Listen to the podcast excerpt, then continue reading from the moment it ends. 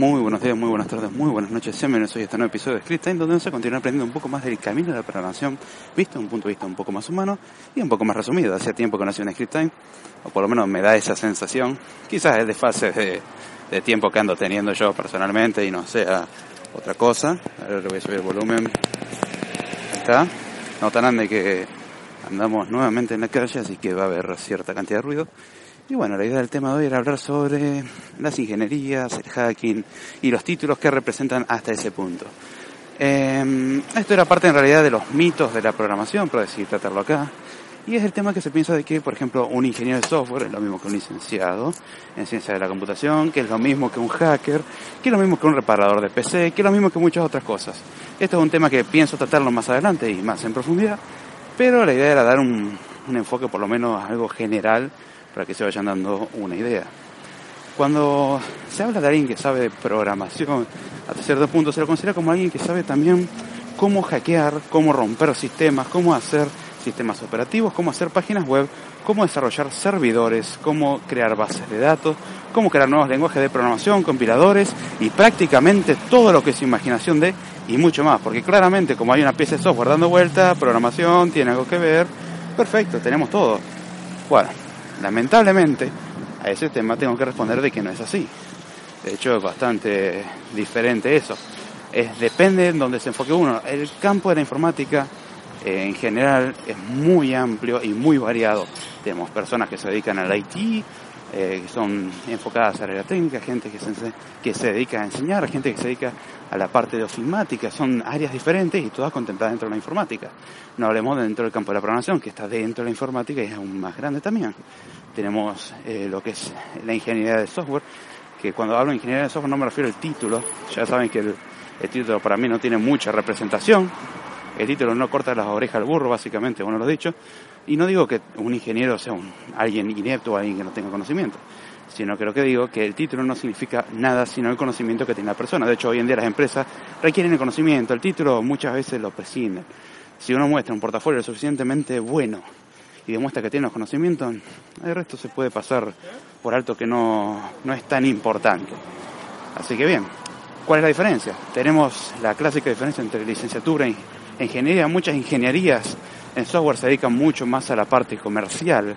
Saben programar, obviamente que sí, pero tiene un enfoque como más aprender cuestiones comerciales, más interacción comercial, eh, mucho venta de producto, más enfocado a eso. Eso obviamente depende mucho de la carrera y en dónde. Yo por lo menos las ingenierías donde eh, las que tengo más cerca se enfocan mucho en esa cuestión comercial, de aprender eh, cuestiones de economía, finanzas y otras cosas más. Hay otras ingenierías que son un poco más específicas en algunos lugares que se centran realmente en lo que es la ingeniería de software. La ingeniería de software no, no es el título, sino el que hace realmente ingeniería, lo mismo que el periodismo, no, es el que estudia periodismo, sino el que hace el periodismo.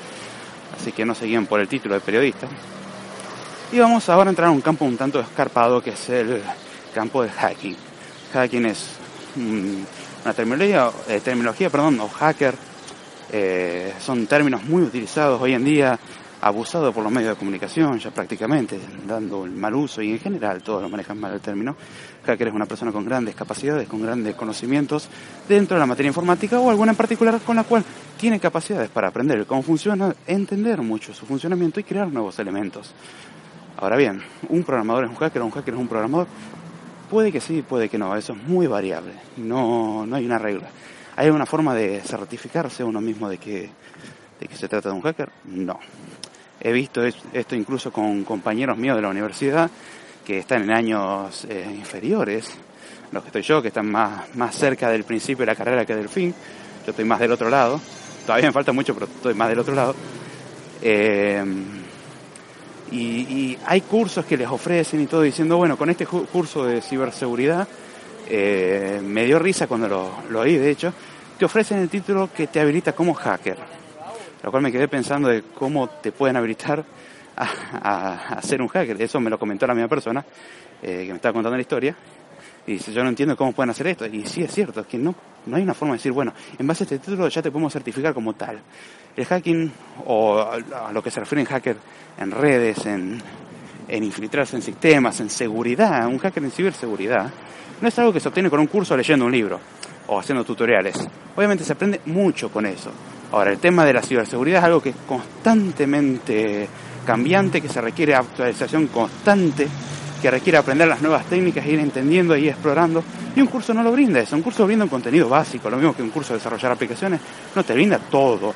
Un curso de aprender un lenguaje de programación, y eso soy muy consciente cuando doy, por ejemplo, el curso de Swift o cursos más que más adelante pienso dar, no son completos, siempre se pueden explorar mucho más, pero eso solamente a la persona que le interesa y eso es parte de ser autodidacta. Es fundamental. Si se quieren meter en esto y no son autodidactas, y van por muy mal camino. Ya lo dije muchas veces y lo vuelvo a repetir. Así que bien, ¿cómo se, cómo se sabe que alguien tiene las capacidades para ser hacker? Y por los conocimientos, por lo que puede hacer. Y un hacker no es el que hace algo bueno o hace algo malo. Eso varía mucho en base a la moral y se recomienda hacerlo bueno. Aunque tenemos de todo un poco en la, en la senda del Señor, como quien diría. Eh, no es alguien bueno, no es alguien malo, es conocimiento que es lo que tiene. Y habilidad. ¿Para qué utilice uno ese conocimiento o esa habilidad? Depende mucho. Así que hay que tener mucho cuidado con eso y no dejarse engañar con falsos discursos diciendo, no, con esto puedes aprender a hacer tal cosa. Lo mismo con curso de desarrollar aplicaciones. Por hacer el curso no sabes hacer aplicaciones. Es algo que toma práctica. Por hacer un curso de aprender un lenguaje de programación no vas a saber programación. Requiere practicar con el lenguaje. Y así un montón de cosas más. Así que con respecto a los títulos, fíjense qué es lo que ofrecen, estudien los títulos, consulten a alguien que sepa, y no se confíen con lo que dice el título amplia salida laboral o ingeniero o licenciado o máster, porque los nombres se lo cambian dependiendo del país, dependiendo cuando hayan creado la carrera, así que no se confíen de eso. Así que ya sin más, me despido. Si me quieren seguir, pueden hacerlo vía Twitter, en arroba Jordana, vía correo electrónico de com Siempre en la descripción pongo esa data. Recuerden que tenemos un curso para desarrollar aplicaciones para iOS 11 en Udemy. Les dejo también en la descripción el enlace. Pueden aprovechar a un precio muy razonable. Y bueno, ya sin más, espero que les haya gustado el episodio. Con esto me despido y será hasta la próxima.